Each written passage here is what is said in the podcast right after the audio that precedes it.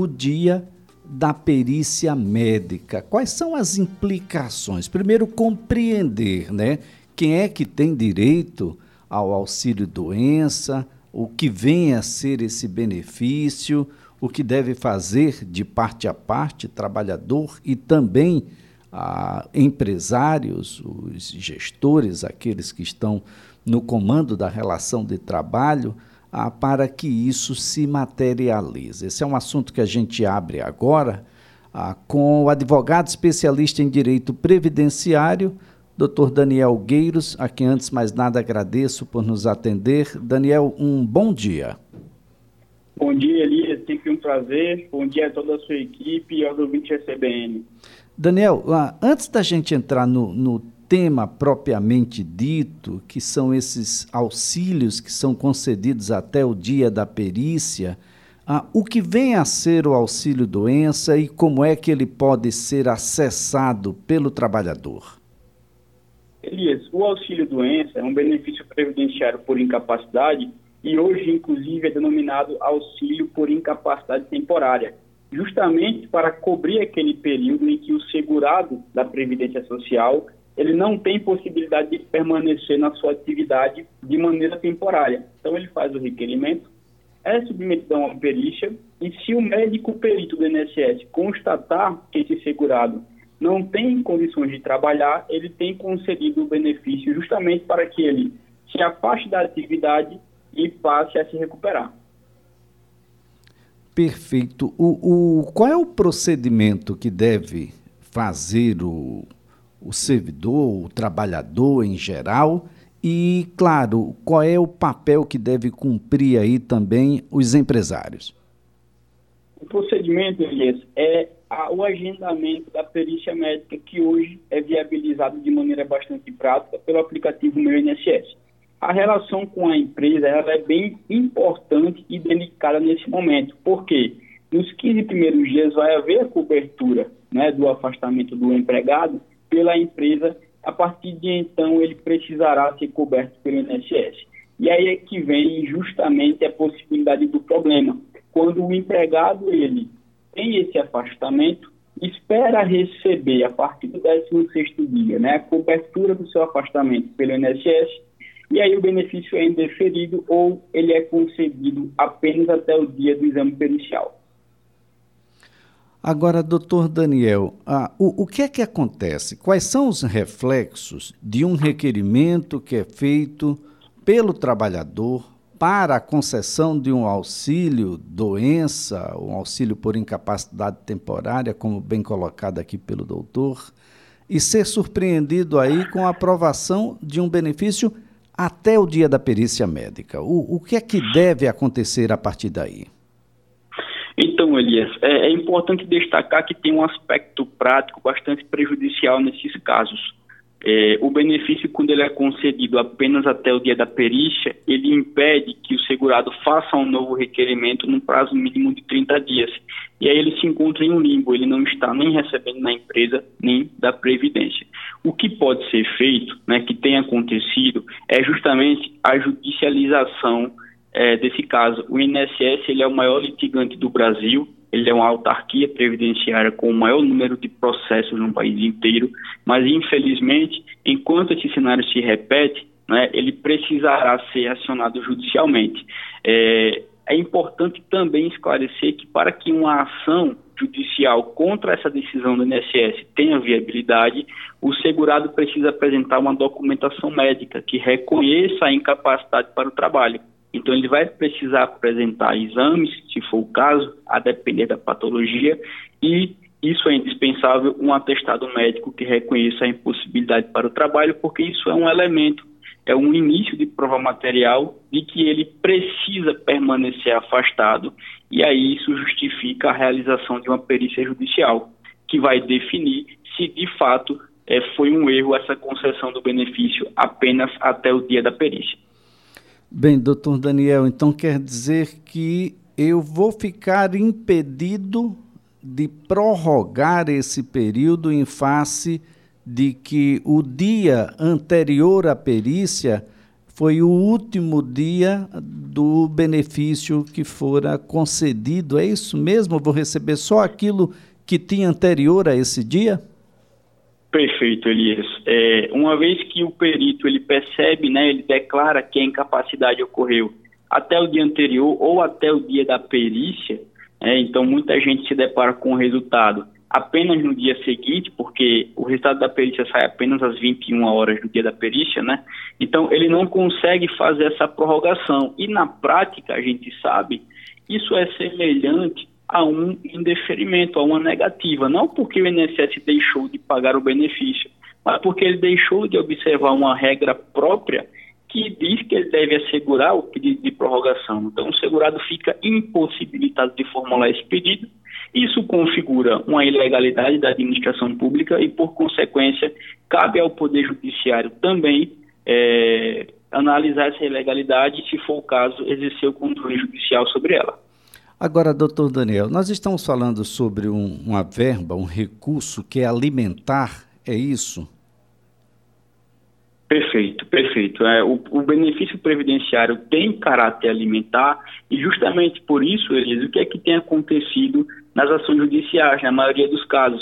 No momento em que a sentença ela reconhece o direito ao benefício, é, é concedida uma medida judicial para que, independentemente da interposição de recurso pelo INSS no processo, que também é bastante comum, é, o benefício precisa ser implantado. Então, no momento em que há a procedência do pedido já na esfera judicial, fica definido em sentença judicial, sob pena de aplicação de multa, que o INSS precisa ativar aquele benefício, ainda que ele interponha um recurso, a depender né, do trâmite processual observado, uma apelação, se for na, nas varas federais, ou um recurso nominado, se for nos juizados federais, que é normalmente o caminho mais adotado nesses casos. Então nós temos aí um caminho administrativo, como se fosse aí uma segunda instância do próprio INSS, nós temos um outro caminho, pode correr paralelamente esses caminhos administrativo em uma segunda instância do INSS e o caminho judicial também? Então, Elias, é, existe essa obrigatoriedade de oportunizar ao segurado a apresentação de um recurso administrativo, mas o INSS entende com, que com o protocolo da ação judicial há desistência do recurso administrativo. O que tem acontecido, que é bastante comum, é que o tempo decorrido até a resolução da ação judicial acaba sendo muito mais célere do que o tempo de trâmite do recurso ordinário no INSS. Por isso que né, é mais um dos contextos que justificam esse grande volume de ações. O INSS tem mais de 8 milhões de ações judiciais tramitando é, em face da autarquia, porque a gente vê, além da possibilidade de uma nova perícia judicial, né, um tempo bem menor para a resolução da demanda. É algo bastante interessante ser discutido, doutor Daniel, porque se é uma verba alimentar, a gente se alimenta todos os dias. Não dá para ter hiato na alimentação. Esse espaçamento aí vulnerabiliza demais algo que é primário, né? Eu preciso comer. Isso tudo Perfeito. precisa ser entendido. Eu fico imaginando aqui ah, como é o entendimento do próprio judiciário acerca dessas negativas que não se mostram negativas, né? apenas ah, administrativas, apenas burocráticas, mas se tratam, ah, do ponto de vista prático, de negativas. Exatamente, Elias. Felizmente, né, o entendimento que tem sido adotado, né, especificamente é, na seção judiciária de Alagoas, na Justiça Federal, é justamente isso. A gente tem é, o entendimento de que isso configura um interesse processual. Então, quando é, uma ação é protocolada, a justiça, a autoridade judiciária vai verificar se aquele fato narrado ele justifica o interesse de ingressar com a ação. Então, normalmente, a gente sabe, a negativa justifica por quê? O segurado deixou de ter aquela prestação, né, aquela, aquele serviço é, não foi prestado corretamente pelo poder público, mas quando há a concessão apenas até o dia da perícia, não tem como o segurado fazer o pedido de prorrogação e aí ele fica desamparado da mesma forma. O que é curioso, Elias, é que nos processos judiciais, quando o INSS celebra um acordo por exemplo, ele tem essa possibilidade da transação, o que é que ele tem feito? Ele observa lá, né, representado pela AGU, ele observa que é, se por acaso houver um atraso na implantação do benefício que foi concedido por acordo, eles prorrogam automaticamente por mais 30 dias para oportunizar o pedido de prorrogação pelo segurado. Então, o que deixa de ser observado na esfera administrativa está sendo observado na esfera judicial. É algo que termina sendo o, a Justiça Federal, o Juizado Federal próprio e INSS, né, resolvendo as questões que deveriam estar todas resolvidas do ponto de vista administrativo. Ah, nós temos algumas perguntas de ouvintes aqui, doutor Daniel, que a, a primeira diz o seguinte sobre o valor do recebimento, quanto é o, o que é que é utilizado para calcular quanto eu devo receber quando estou nessa condição de auxílio-doença, de auxílio por incapacidade temporária? Então, Elias, é, os valores dos benefícios, eles vão utilizar o histórico de contribuições previdenciárias. A depender do benefício, ele pode considerar todo o histórico ou as contribuições mais recentes. Né? Isso nos leva, inclusive, a uma outra discussão que tem sido fomentada por causa do julgamento pelo STF, que é o da revisão da vida toda, por exemplo. Né? A gente não tem atualmente a contabilização das contribuições previdenciárias feitas antes de julho de 94.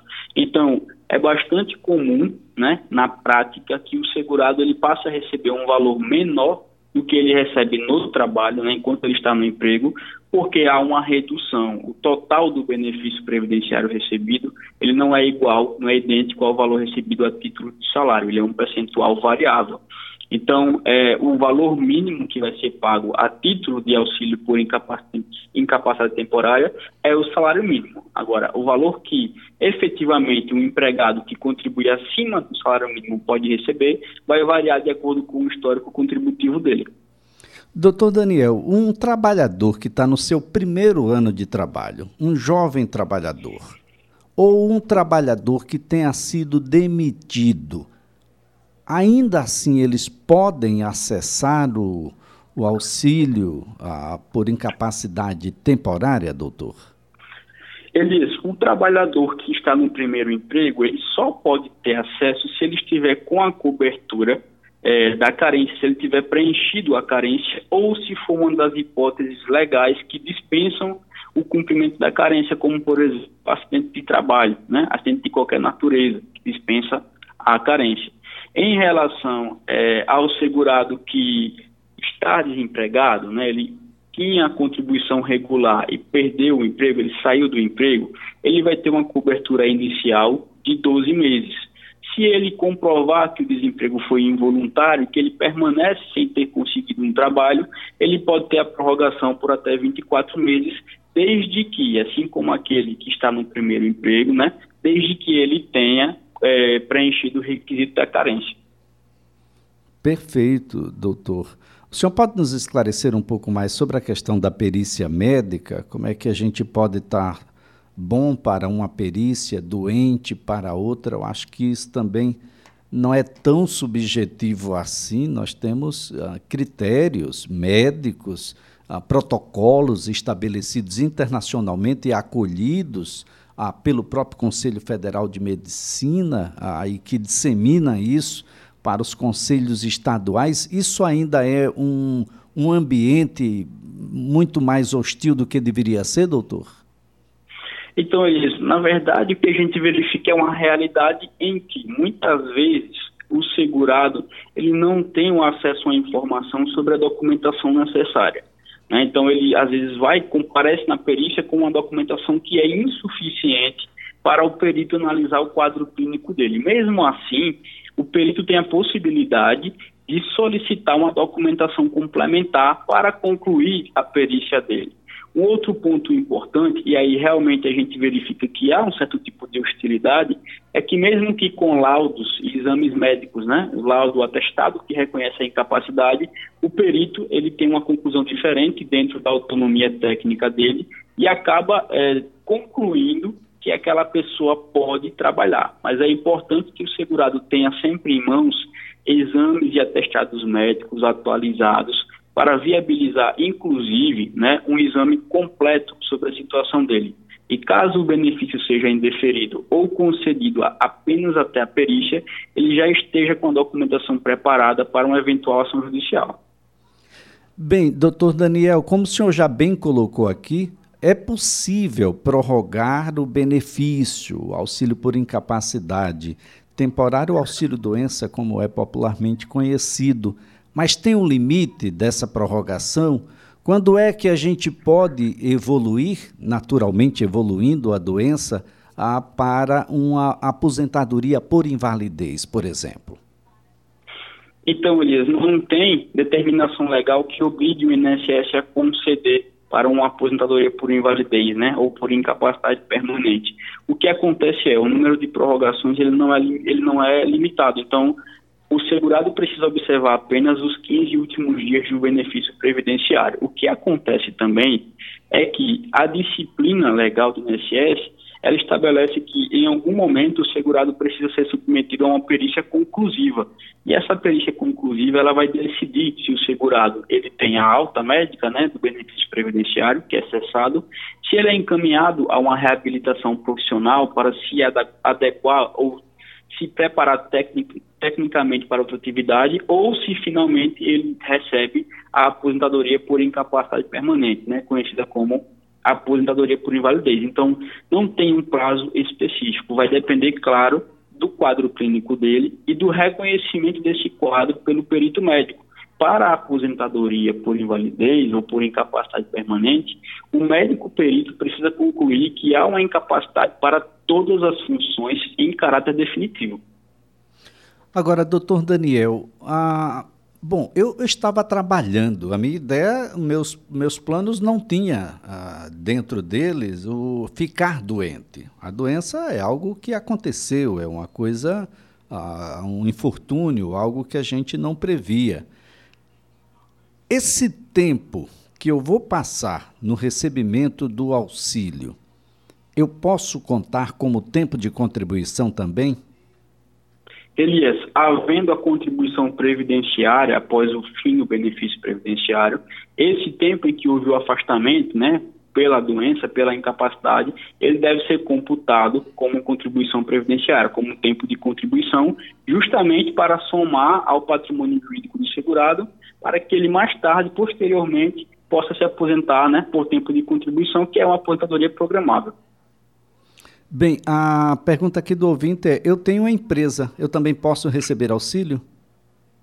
Pode sim, né? Ele, a depender da forma como ele efetua a contribuição, ele pode ser aí um contribuinte individual, pode contribuir como um MEI, ele tem acesso aos benefícios por incapacidade, desde que ele comprove, como eu informei, né, a incapacidade para o trabalho, sendo submetido a uma perícia médica. Certo. Então, uh, doutor Daniel, é possível sim prorrogar o, o auxílio doença a, aquele que porventura tenha sido concedido apenas até o dia da perícia, mas para isso a gente vai ter aqueles que não têm condições buscar aí o auxílio da Defensoria Pública, os demais vão precisar de um advogado especializado na área, e eu falo especializado porque o direito previdenciário ele é muito complexo, até para os advogados que são especializados na área, doutor. Perfeito, Elias. Como ele tem um conjunto normativo muito extenso e que é muito dinâmico, a gente tem muita reforma, muita alteração com frequência, né? Então é uma área bastante delicada e com as mudanças da regra devem ser observadas, inclusive, quais eram as normas vigentes na época que o fato aconteceu. Então, se hoje a gente não tem mais a possibilidade de uma aposentadoria, por exemplo, somente pelo tempo de contribuição, hoje existe a idade mínima, deve-se observar uma série de outros aspectos para constatar, na época da incapacidade, qual era a regra vigente, qual será a regra aplicável ao caso. É, essa é um, um, uma coisa bastante interessante. Vamos, vamos até aqui, doutor deixar aqui um, um espaço e um, compromisso para a gente conversar sobre uma, um ponto de discussão dentro do, do Supremo Tribunal Federal que def, decidiu vetar a extensão do auxílio acompanhante para todos os tipos de aposentadoria. Ah, lembrar de que aposentadorias onde a pessoa que tinha aposentadoria necessitava, por exemplo, de um cuidador, essas aposentadorias eram beneficiadas com um percentual a mais. Doutor Daniel pode se debruçar um pouco sobre isso. E agora nós vamos ter algumas limitações. Nem todas, nem em todas as condições nós teremos aí a ampliação a, dessa extensão de auxílio acompanhante doutor, o que é uma preocupação. A gente percebe de que há sempre limitações a, periódicas que vão sendo implementadas pela justiça. Perfeito, Elias. Nós temos esse mais esse capítulo, não é? Porque os 25% é, correspondem ao adicional, ao adicional que legalmente já era previsto para a aposentadoria por invalidez, e aí, em razão da repetição de processos que pediam essa extensão, isso acabou sendo discutido no Supremo Tribunal Federal. Essa vedação, né, ela traz esse problema social justamente porque a dependência de um acompanhante, às vezes ela é posterior com o avanço da idade, por exemplo. Então tem uma pessoa que está aposentada por idade e que com um tempo, né, com a idade mais avançada, ela passou a precisar de um acompanhante. E aí o Supremo Tribunal Federal não reconhece essa extensão, né, tornou o adicional é, em observância estrita da lei é, apenas para os casos, né, concedido apenas nos casos de aposentadoria por invalidez ou por incapacidade permanente. O que é um lamento, né? Lamento o trabalhador brasileiro, aqueles que estão associados ao INSS, recebem no máximo o teto do próprio órgão, a, que não chega a 7 mil reais. E estes que chegam até o teto são pouquíssimos, um percentual muito inexpressivo do total de trabalhadores que estão associados a qualquer benefício da, do Instituto Nacional de Seguro Social. Uma pena, um lamento, porque mesmo estes começam no teto, mas no ano seguinte já começam a se afastar do teto. Então, doutor, definitivamente não é uma decisão ah, para ah, aqueles que conhecem a realidade mais profunda brasileira, quer conhecer o Brasil de fato, quer conhecer o que é miséria, o que é miserável, o que é não ter, ah, faz direito, opta aí pelo advocacia previdenciária que vai conhecer, né, doutor Daniel? Perfeito, Elias. Infelizmente, né, a maior parte dos beneficiários da Previdência recebem um salário mínimo e nós sabemos que esse adicional ele acaba auxiliando com a aquisição de elementos de, de, subsistência. Então, muita gente precisa ter acesso a medicamentos mais caros, ao transporte para os cuidados médicos. Então, essa vedação ela acaba atingindo, né, na prática, muita gente. Está longe de significar, nesse sentido, um progresso né, social. Doutor Daniel Gueiros, mais uma vez, muito obrigado pelas informações, a colaboração aqui prestada, de que as pessoas que de fato precisam ah, fazer com que o auxílio de doença permaneça, que ele seja prorrogado, que preste atenção nos 15 dias, os últimos 15 dias, os 15 dias finais, para poder fazer esse requerimento. A justiça reclama muito mas a justiça também dá, muitas das vezes, dois, três meses ah, de, de auxílio, e isso não é sequer suficiente, infelizmente, na nossa prática de saúde, para que novos documentos sejam ah, ah, concedidos em tempo hábil, para que nesses últimos 15 dias a gente possa estar fazendo o que tem que fazer. Essas coisas todas, doutor Daniel, precisam ser também avaliadas, de modo a que a gente comece a andar mais para e passo junto à prática cotidiana.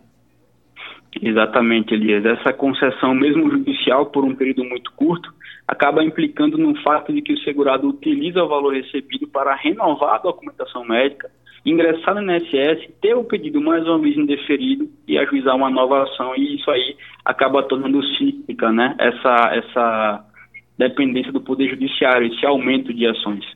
E, é interessante eu falar do doutor Daniel, porque você vai ingressar no INSS para ter o pedido indeferido, em regra. Exatamente. É isso. Infelizmente, Infelizmente a regra é essa. Infelizmente. Doutor Daniel, Daniel, mais uma vez, muito obrigado. Um ótimo eu dia para o senhor. Um excelente feriado de São João aí. Quer dizer, é um feriado que não é feriado, mas a gente curte esse mesmo com todas as regras de distanciamento. Muito obrigado. Muito obrigado, bom trabalho. Daniel Gueiros é advogado especialista em direito previdenciário. Você acompanha agora o repórter CBN.